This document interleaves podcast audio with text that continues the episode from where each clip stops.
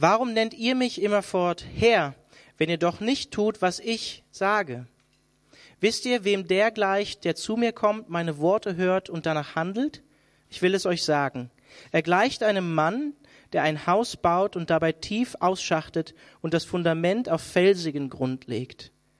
Wenn dann Hochwasser kommt und die Flutwellen gegen das Haus schlagen, können sie es nicht erschüttern. So gut ist es gebaut. Wer aber meine Worte hört und nicht danach handelt, gleicht einem Mann, der ein Haus baut, ohne auszuschachten und ohne ein Fundament zu legen. Sobald die Flutwellen dagegen schlagen, stürzt es in sich zusammen und wird völlig zerstört. Jesus, wir danken dir für dein Wort und wir danken dir dafür, dass deine Worte Leben bedeuten für uns. Und du lädst uns ein, deinem Wort zu vertrauen. Wir danken dir dafür, dass dein Wort lebendig ist und dass es nicht leer zurückkommt.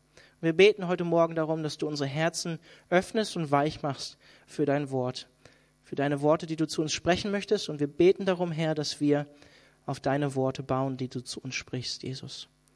Amen.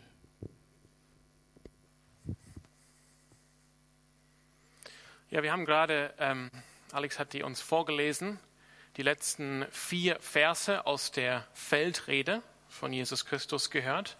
Diese Predigt, die Jesus jetzt gehalten hat vor, der, vor den Menschen, auch vor seinen Jüngern. Und diese Predigt ist uns gegeben im gesamten Kapitel 6 von Lukas Evangelium. Das sind die letzten vier Verse davon. Und ich finde es interessant zu sehen, wie Gott äh, uns hier in der Gemeinde leitet, wie er uns hier als gesamte Gemeinde, als gesamte Familie äh, herausfordert in unserem Glauben.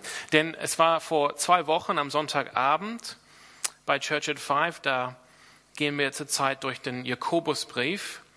Und unser Thema war vor zwei Wochen, dass wir nicht nur Zuhörer des Wortes sein sollen, sondern auch Täter. Dort heißt es Jakobus 1, 22, schreibt Jakobus an, an, seine, an, an die Gemeinden damals, hört euch diese Botschaft, die Botschaft von Jesus, nicht nur an, sondern handelt auch danach, Andernfalls betrügt ihr euch selbst. Eine sehr herausfordernde Stelle aus einem herausfordernden Brief. Und wir haben vor zwei Wochen gesagt, Jakobus ist der Bruder von Jesus Christus im gleichen Haushalt aufgewachsen, haben die gleiche Mutter, die Maria. Er kannte Jesus sehr gut und wir haben gesagt, die Lehre von Jakobus, vielleicht der früheste Brief des Neuen Testamentes, ähnelt sehr. Und wem wundert das? Die Lehre von seinem Bruder Jesus Christus. Und heute Morgen, wenn wir diese Worte aus der Feldrede, die letzten vier Verse jetzt gehört haben, sehen wir das auch klar und deutlich. Jesus bringt diese Predigt zu Ende, indem er eine herausfordernde Frage stellt. Es ist eine rhetorische Frage. Einerseits, uns ist jetzt natürlich von Lukas nicht berichtet, dass die, die zwölf versucht haben, jeweils eine Antwort darauf zu geben. Es ist eine rhetorische Frage, aber es ist eine Frage, die wir für uns aufnehmen wollen um zu überlegen, wie ist es bei uns? Und die Frage ist, warum würden wir Jesus Herr, Herr, so heißt es im Original, äh, nennen, aber das nicht tun, was er sagt? Warum würden wir Jesus Herr nennen, aber nicht tun, was er sagt? Und Jesus ähm, führt fort, indem er uns zwei Bilder gibt in einem Gleichnis, in dem letzten Gleichnis von dieser Predigt. Und in, mit diesen zwei Bildern gibt er uns zwei Möglichkeiten. Er stellt uns zwei Leben zur Wahl, zwei Lebensmuster zur Wahl. Es gibt zwei Wege und die stellt er uns vor in diesen Bildern und die, die, die stellen zwei Konsequenzen, wenn man will, zwei Folgen für unser Leben dar. Entweder wir tun, was er sagt, oder wir tun es nicht. Und mit diesem starken Gleichnis, mit diesem starken Bild, mit dieser herausfordernden Frage, dann geht die Predigt dann auch zu Ende. Das war's. Das heißt, in gewisser Weise, ähm, rhetorisch gesehen, bleibt dieses Bild hängen. Und dann im, im Kapitel 7, im Vers 1 wird uns berichtet, dass nachdem Jesus all diese Dinge gesagt hat, ist er nach Kapernaum gegangen. Wovon redet Jesus in diesen letzten vier Versen? Um was geht es ihm an dieser Stelle?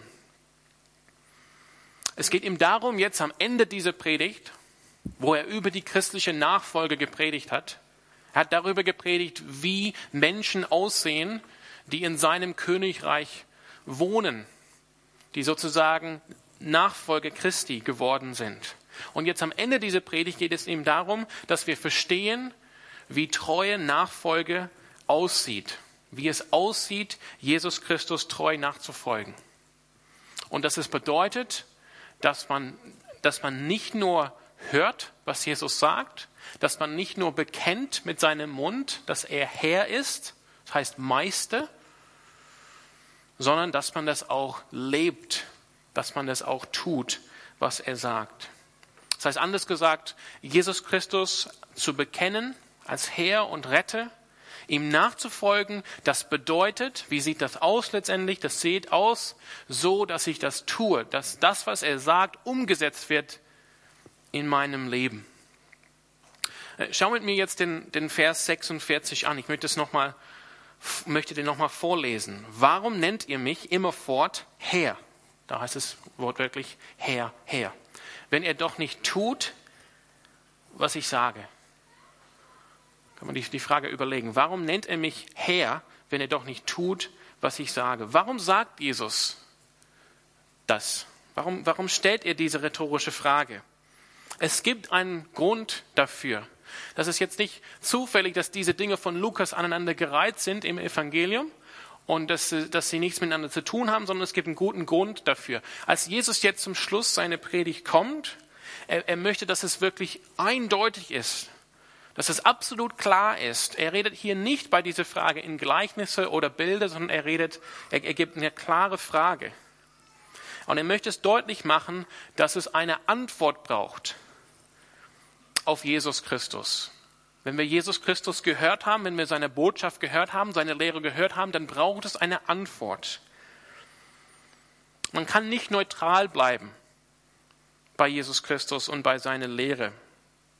Entweder nach diesen zwei Bildern hier, die jetzt auf die Frage folgen, entweder man, man kommt zu ihm und hört, was er sagt und dann tut man das, was er sagt, man setzt es um in sein Leben, oder man kommt zu ihm und nachdem man das gehört hat, was er gesagt hat, man tut es nicht. Es braucht eine Antwort auf das, was Jesus sagt, auf das, was Jesus lehrt. Und das sind die zwei Optionen. Es sind nur zwei Optionen. Es gibt keine dritte Option. Und Jesus zeigt uns diese Option sehr deutlich in diesen Bildern vom Hausbau. Und Jesus möchte uns zeigen, eindeutig, die Antwort, die wir haben sollten. Deshalb stellt er diese rhetorische Frage. In anderen Worten sagt Jesus, es ist gut, dass die Menschen oder dass ihr mich Herr nennt, denn ich bin auch Herr. Das ist uns auch überliefert an anderen Stellen im Evangelien, dass Jesus das auch genauso sagt. Aber derjenige, der mich Herr nennt, soll auch tun, was ich sagen. Treu Jesus nachzufolgen bedeutet, man lebt, was man bekennt, man lebt, was man glaubt. Das Leben zeigt, dass wir das ernst meinen mit dem Bekenntnis, dass das, was wir sagen, tatsächlich das ist, wie wir wirklich leben. Und wir müssen uns, uns daran erinnern an dieser Stelle. Jesus redet hier an religiöse Menschen. Aus unserer Sicht heute im 21. Jahrhundert würden wir sie auf jeden Fall Fundamentalisten nennen. Das waren Leute, die wirklich an Gott geglaubt haben, Gottes Gesetz gelebt haben nach ihrem Verständnis, die an Gott gebetet haben, die Gott absolut angenommen haben. Er redet hier nicht mit Atheisten oder Skeptiker, obwohl, wenn sie auch die Lehre Jesu hören, sind sie auch damit konfrontiert, brauchen auch eine Antwort darauf zu finden und es bleiben ihnen auch letztendlich nur die zwei Optionen möglich. Nee, Jesus redet hier an Menschen, die an Gott glauben, die das Gesetz Gottes empfangen haben die die ganze Geschichte mit, von Gottes Volk haben.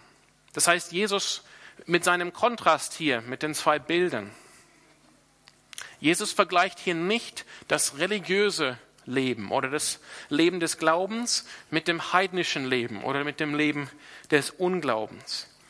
Er stellt hier einen Kontrast, er vergleicht hier zwei Arten von dem religiösen Leben, zwei Arten von dem Leben des sogenannten Glaubens.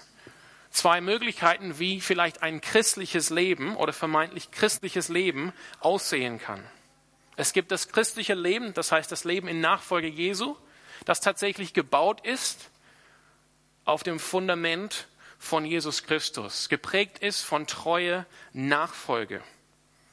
Das heißt, wir tun, was unser Meister uns gesagt hat. Wir kommen zu ihm gebrochen, ganz wichtig, ganz, ganz zentral. Wir kommen zu ihm gebrochen. Das, das steht über seine ganze Lehre. Markus 1,15, Matthäus 4,17, glaube ich. Am Anfang heißt es, tut Buße. Wir haben jetzt am Mittwoch Aschermittwoch. Wir werden sicherlich diese Stelle vorlesen. Tut Buße und kehrt um, denn das Königreich Gottes ist nah. Das heißt, als erstes, wenn wir auf Jesus Christus antworten, auf seine Lehre antworten, das tun, was er uns gesagt hat, wir kommen zu ihm gebrochen und in Buße. Wir erkennen, wir sind Sünde. Wir sind sündhaftig. Wir sind in Rebellion gegen ihn und gegen Gott. Und wir müssen Buße tun und ihn bitten um seine Barmherzigkeit und seine Gnade. Wir müssen uns auf ihn verlassen. Das ist Glaube.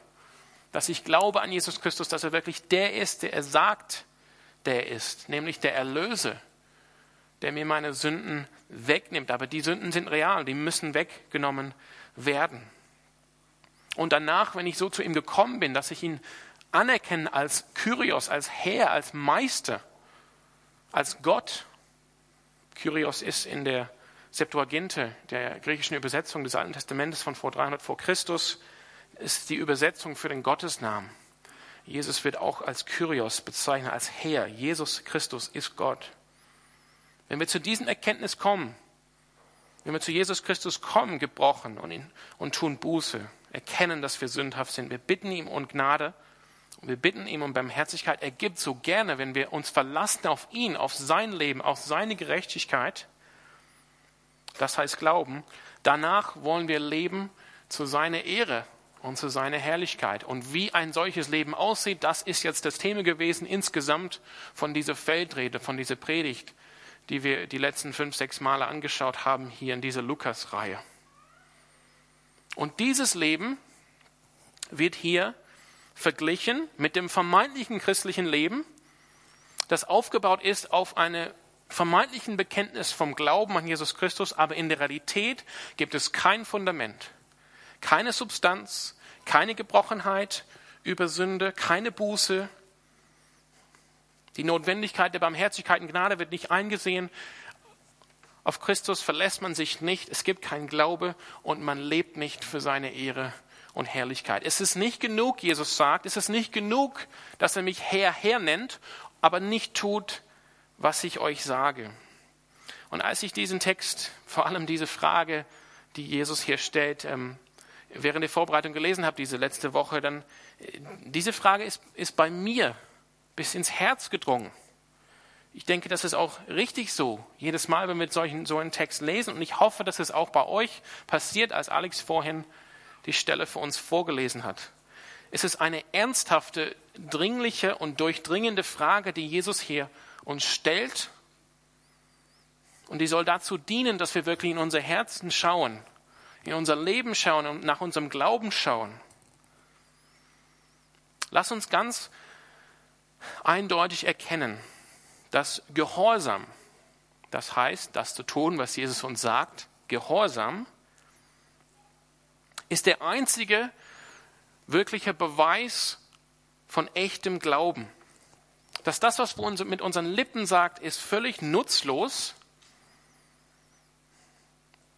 wenn es nicht so aussieht in unserem Leben, dass wir wirklich Jesus nachfolgen. Ich sage es auch mit anderen Worten. Der Mensch, in, in, in dessen Herzen der Heilige Geist wirklich innewohnt, der wird, nie, der wird sich nie damit zufrieden geben, einfach da rumzusitzen und nichts zu tun, um seine Liebe an Christus zu zeigen durch sein Leben. Und damit kommen wir zum ersten Bild oder zum ersten Teil von diesem Gleichnis. In Vers 47 führt Jesus fort, und er sagt, wisst ihr, wem der gleicht, der zu mir kommt? Er, hat diese rhetorische Frage gestellt, er möchte uns jetzt helfen zu verstehen. wie sind diese zwei Antworten, diese zwei Möglichkeiten darauf? Wisst ihr, wem der gleich, der zu mir kommt, meine Worte hört und danach handelt? Ich will es euch sagen, oder wörtlich, ich will es euch zeigen mit diesem Bilde. Er gleicht einem Mann, der ein Haus baut und dabei tief ausschachtet und das Fundament auf felsigen Grund legt. Wenn dann Hochwasser, Hochwasser kommt und die Flutwellen gegen das Haus schlagen, können sie es nicht erschütten. So gut ist es gebaut. Also gibt uns Jesus in diesem letzten ähm, Gleichnis, in seine Predigt, dieses Bild, um uns irgendwas zu zeigen. Nämlich wie diejenigen sind, die zu ihm kommen, seine Worte hören und sie entweder tun oder nicht. Und das ist so ein klares, so leicht verständliches Bild. Ich glaube, jeder von uns kann ziemlich schnell erkennen, was Jesus meint mit diesem Bild. Das eine Haus steht, weil es gut gebaut ist, das andere Haus fällt, weil es nicht auf dem Fundament steht. Ich habe euch jetzt ein Zitat gebraucht aus dem frühen 15. Jahrhundert. Gebe euch dieses Zitat mit. Hört, hört einfach zu, während ich dies jetzt lese. Dort heißt es, Jesus hat viele Menschen, die sein Königreich im Himmel leben, aber wenige, die sein Kreuz tragen. Er hat viele, die Wohlstand, Gemütlichkeit wollen, aber wenige, die leiden wollen. Er findet viele, die bereit sind, mit ihm sein, sein Fest zu teilen, aber wenige, die mit ihm fasten wollen. Alle wollen mit ihm, alle wollen sich mit ihm freuen, aber nur wenige sind bereit zu leiden um seinen Willen. Viele folgen Jesus bis zu dem Brechen des Brotes, aber wenige folgen ihm bis zu dem Trinken von dem Kelch seine, seines Leidens. Viele finden seine Wunde toll, aber nur wenige folgen ihm in die Demütigung seines Kreuzes. Viele lieben Jesus nur so lange, dass nichts Schlimmes ihnen passiert. Viele preisen und segnen ihn, solange sie das Gefühl haben, dass Jesus bei ihnen ist. Das sind Worte, die ich so sinngemäß wiedergegeben habe aus dem frühen 15. Jahrhundert. Damals wie auch heute gibt es viel Oberflächlichkeit in der sichtbaren christlichen Kirche, in der christlichen Szene, könnte man sagen.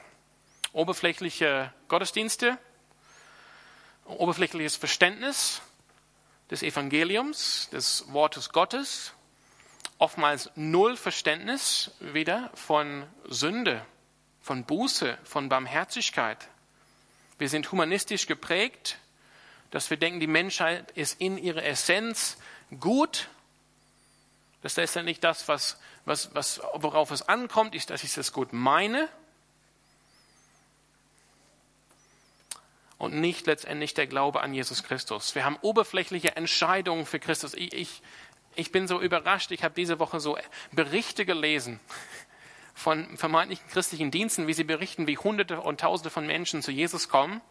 Äh, und ja, muss ich sagen, bin sehr skeptisch, denn ich kenne auch diese Städte und diese Länder, wo das vermeintlich passiert ist und ich weiß, es ist nicht so. Das heißt, wir, es wird viel geredet von oberflächlichen Entscheidungen für Christus, aber es wird wenig geredet von wahre Nachfolge. Und deshalb möchte ich euch die, ähm, an dieser Stelle ähm, euch fragen, euren Glauben zu überlegen. Ist euer Glaube, ist dein Glaube oberflächlich oder wie wir das in diesem Bilde gehört haben, von Jesus Christus, geht es tief? Ist da wirklich ausgeschachtet worden? Der Mensch, der zu Jesus Christus kommt, der ihn anerkennt als Herr, der sein Wort hört und es auch umsetzt, der wird verglichen durch Jesus als einer, der tief ausschachtet. Das heißt, einerseits ähm, im Griechischen, er hat ausgegraben und dann ist er tief nach unten gegangen, bis an das bis an den Felsen, der unter der, dem Erdboden liegt. Und, und auf dem Felsen hat dieser Mensch ein Fundament gelegt. Und so ein Fundament zu legen, das braucht Arbeit. Das braucht Mühe. Das ist nicht leicht. Es kostet uns etwas. Und im Normalfall kostet uns das viel. Das ist, was Jesus sagt. Es kostet uns Arbeit, es kostet uns, dass wir uns, uns selber leugnen. Genauso wie Jesus uns das gesagt hat. Wer mein Nachfolger sein möchte, der leugnet sich selbst, nimmt sein Kreuz auf sich täglich und folge mir nach. Wir müssen bereit sein, mein Kreuz auf mich zu nehmen, heißt bereit sein, letztendlich mein Leben für Jesus hinzugeben. Das heißt, es braucht Jüngerschaft, es braucht Nachfolge. Wir müssen unser Stolz beiseite legen und unseren, unseren Willen, was wir wollen, unsere Selbstverwirklichung. Und müssen unser Kreuz auf uns nehmen. Wir müssen, wie Paulus das so schön sagt, wir müssen sehen, wie alles andere letztendlich ein Verlust zu sehen ist im Vergleich dazu, Jesus Christus zu haben, ihn zu kennen, bei ihm zu sein. Aber es lohnt sich. Es lohnt sich. Das ist das Wort für die Stunde. Es lohnt sich, denn wenn das Hochwasser kommt, und es wird kommen, ganz sicher, es wird kommen, dieses Haus, dieses christliche Leben, geprägt von wahren Nachfolger und wahrer Jüngerschaft, steht stark und sicher und wird gar nicht erschüttert. Nicht mal erschüttert, wenn das Hochwasser, und das, das Wort, was im Griechischen verwendet wird, ist wirklich so ein, das Wasser ähm, prägt auf, also schlägt wirklich hart auf das Haus. Und es wird nicht mal erschüttert, weil es so gut gebaut ist. Das heißt, wenn ich lebe, was ich glaube, wenn ich treu bin in der Jüngerschaft, dann, wenn das Hochwasser kommt, werde ich gar nicht erschüttert. Und das ist, um, um was es Jesus geht in dieser ganzen Predigt. Durch die ganze Predigt predigt er über wahre Nachfolge. In, in Vers 20 von Kapitel 6, ihr könnt zurückblättern, wenn ihr wollt, hat er begonnen zu reden und er redete an seine Jünger, an die, vor allem an die zwölf, aber auch an den erweiterten Kreis, da war noch eine Volksmenge dazu, aber er redete an seine Jünger. Und er begann ihn zu lehren über den Charakter von christlichen Nachfolge. Dann lehrt er über diesen, diese Änderung, die letztendlich nur Gott bewirken kann in uns, dass wir als Jesu Nachfolge in der Lage sind, unsere Feinde zu lieben. Das ist nicht normal, das kommt nicht von Natur des Menschen, dass wir unsere Feinde lieben. Aber wenn Gott uns das bewirkt in unserem Herzen, dass wir den Charakter von christlichen Nachfolger haben, dann sind wir in der Lage, unsere Feinde zu lieben. Das ist eine Charakteristik von christlicher Nachfolge und dass wir barmherzig sein können, so wie Gott barmherzig ist. Und Jesus ging dann weiter und wir haben das auch hier in unseren Botschaften, Predigten gesehen und gesagt hat, christliche Jünger äh, sollen nicht ähm, richten und verurteilen oder Heuchler sein. Absolut gar nicht. Passt gar nicht zur christlichen Nachfolger und Jüngerschaft. Aber die sollen jetzt auch nicht naiv sein und, und blinden Führer folgen oder falschen Lehre. Christliche Jünger tragen gute Früchte. Das heißt, es ist, es ist diese Art von Jüngerschaft, von Nachfolge, die Jesus uns immer wieder zeigen will. Und das bedeutet, das kostet uns was. Das ist auch Arbeit. Man kann das nicht so nebenbei machen. Das braucht Zeit. Es passiert nicht von heute auf morgen.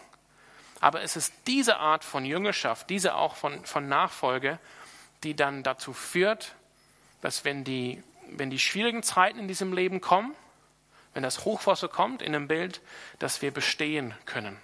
Und vor allem äh, letztendlich, dass das Hochwasser steht natürlich für verschiedene schwierige Zeiten in diesem Leben. Krankheit vielleicht, Schwierigkeiten in Beziehungen, in der Familie oder mit der Arbeit oder mit Geld oder vielleicht mit Hoffnungslosigkeit oder Verlust. Aber letztendlich steht das Hochwasser für den Tod. Der Tod wird kommen. Und Jesus sagt, wenn, wenn ihr stehen wollt, wenn ihr bestehen wollt, wenn der Tod kommt, dann braucht es diese Art Nachfolge. Und vielleicht sagt er, ja, na, na und? Ähm, schön, schön für euch äh, Christen. Ihr, ihr, könnt doch ähm, treue Nachfolge sein. Ihr könnt doch das umsetzen ähm, und das leben, was ihr glaubt. Aber Jesus schließt hier mit einer Warnung äh, für diejenigen, die nicht tun, was er sagt. ob sie jetzt Atheisten sind und Skept oder Skeptiker bleiben oder ob sie letztendlich sich als Christen bezeichnen, aber ihr Bekenntnis ist nichts mehr als ein Lippenbekenntnis. In Vers 49 führt Jesus fort. Wer aber meine Worte hört und nicht danach handelt, gleicht einem Mann, der ein Haus baut, ohne auszuschachten und ohne ein Fundament zu legen. Sobald die Flutwellen dagegen schlagen, stürzt es in sich zusammen und wird völlig zerstört. Wird völlig zerstört.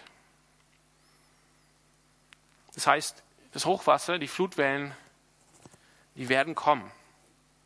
Schwierige Zeiten in diesem Leben werden auf jeden Fall kommen. Es ist keine Frage, ob, sondern eher die Frage, wann. Und letztendlich, der Tod wird kommen.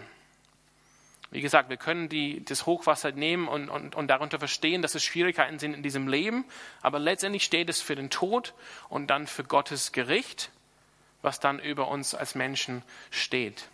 Und, und so das Bild. Wer wird dann bestehen an jenem Tag? Derjenige, der sein, der sein Haus auf dem Fels gebaut hat. Das heißt, derjenige, der Jesus Worte gehört hat, ihn anerkennt als Herr und es umsetzt in sein Leben. Der wird wie es heißt im Johannesevangelium von Jesus gesagt, der wird leben, auch wenn er stirbt. Auch wenn wir physikalisch sterben werden, wir werden ewig leben, wenn wir Jesus Worte hören und umsetzen. Aber es ist wichtig hier zu sehen, bis das Hochwasser kommt, bis diese Flutwellen kommen, es ist sehr schwierig, überhaupt einen Unterschied zu erkennen zwischen den Häusern. Von außen sehen die Häuser sehr gleich, gleich aus. Das heißt, es kommt jetzt nicht darauf, wie das Haus unbedingt ansie, äh, äh, anschaut, sondern es sind die schwierigen Zeiten im Leben, die uns offenbaren, wie es um unsere Nachfolge bestellt ist. Und das heißt, die Frage, die uns unbedingt beschäftigen muss an diesem Morgen ist, was ist das, das Fundament, auf das wir, auf das du baust? Sind wir auf dem Felsen oder sind wir ohne Fundament auf dem Erdboden? Matthäus sagt in seinem Evangelium, wenn er uns die, die, eine ähnliche Predigt überliefert von Jesus auf dem Sand. Vielleicht lieben wir das Evangelium äh, zu hören. Wir, wir, wir, lieben es, von Jesus Christus zu hören, von seinem Leben, von seinen Wunder, von, von seinen Lehren, was er getan hat. Vielleicht glauben wir und, und, und stimmen zu bei allen äh, möglichen Lehren des Evangeliums und der Wahrheit über Jesus Christus, über Gott, über den Heiligen Geist, über unsere Rechtfertigung vor Gott, über unsere Heiligung, über Buße und Glauben, zur Schrift und zum Gebet. Aber was tun wir?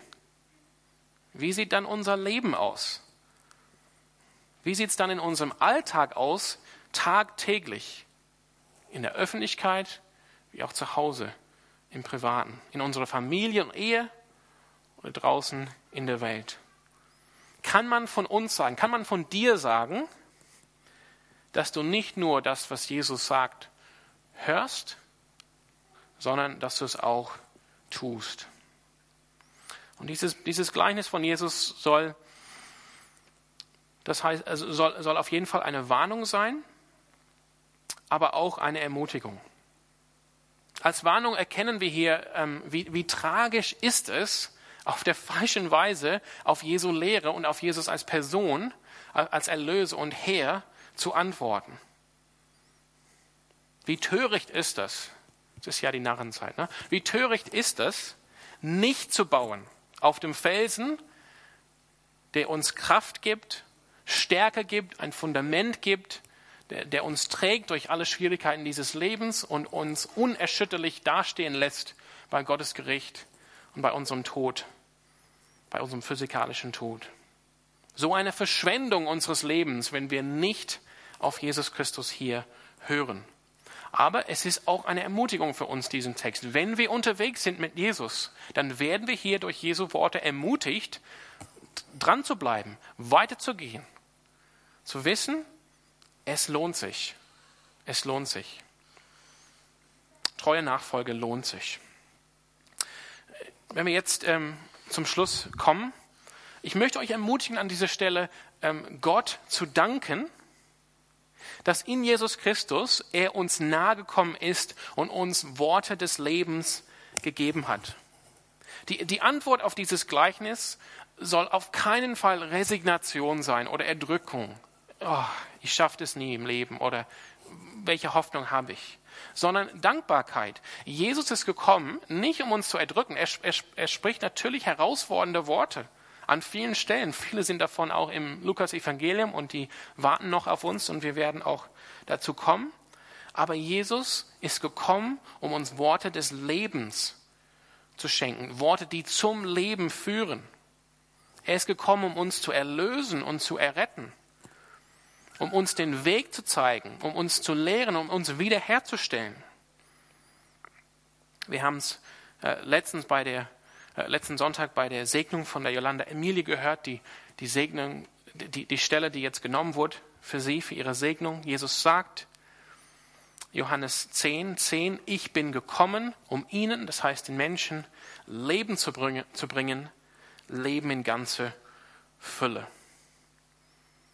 Und um uns Worte des Lebens zu geben, um uns das Leben in ganze Fülle zu schenken, Jesus möchte uns klar und deutlich erklären, wie Nachfolge aussieht, wie Menschen aussehen, die zu seinem Königreich gehören, wie seine Jünger aussehen sollen.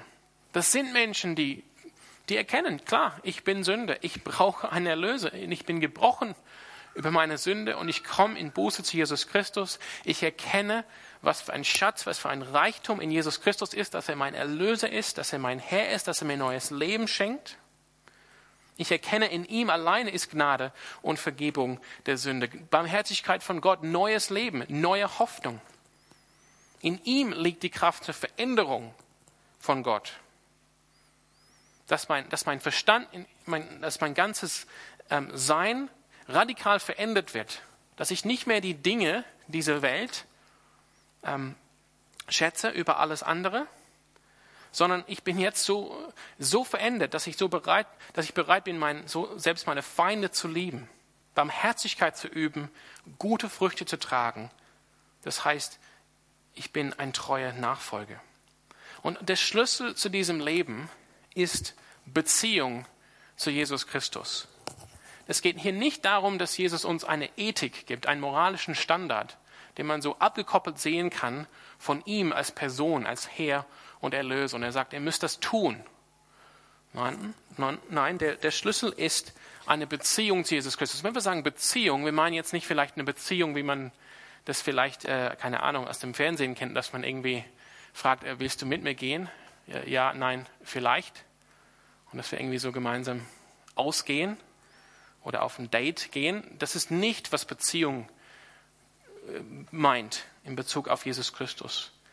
Es bedeutet eine eine innige, persönliche Verbindung zu Jesus Christus, dass wir vereint werden mit ihm, dass er in uns wohnt. Und diese Verbindung, es ist die Verbindung, die uns Freude und Stärke schenkt, auf dass wir jetzt nicht uns mühen müssen, einen externen Standard zu erfüllen, sondern wir lieben es, weil wir diese Person, Jesus, Christi, Jesus Christus lieben. Wir lieben es, das zu tun, was ihm gefällt, einerseits. Und wir erkennen, wenn wir das tun, dann leben wir wirklich als Menschen. Dazu sind wir geschaffen. So leben wir, so, so leben wir, wie wir als Menschen wirklich leben sollen, entsprechend unserer wahren Menschheit. Das heißt, es bringt uns auch Freude, es tut uns auch gut, auch durch die schwierigen Zeiten dieses Lebens. Aber es fängt mit Glauben an.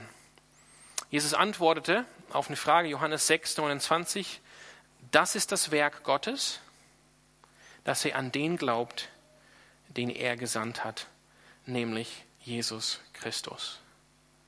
Und Jesus hat, ähm, Jesus hat uns sozusagen Mittel gegeben, wie wir wachsen in der Nachfolge wie wir wachsen, es ist nicht eine Anstrengung aus meiner Kraft, dass ich einen, einen ethischen Standard erreichen muss, der irgendwie außen steht, sondern durch sein Wort. durch das Gebet, durch die Gemeinschaft im Heiligen Geist und auch durch die sichtbare Zeichen, die er uns schenkt. So werden wir gestärkt, um wahre Nachfolge zu sein. So werden wir gestärkt, um treue Nachfolge zu sein, dass wir tatsächlich das leben, was wir glauben. Und das eine sichtbare Zeichen ist das des Abendmahls, dass wir auch auf diese Weise äh, unsere Verbindung, unsere Beziehung zu Jesus leben. Und ich möchte jetzt den Alex einladen, äh, gleich, dass er uns durch das Abendmahl führt. Davor möchte ich beten.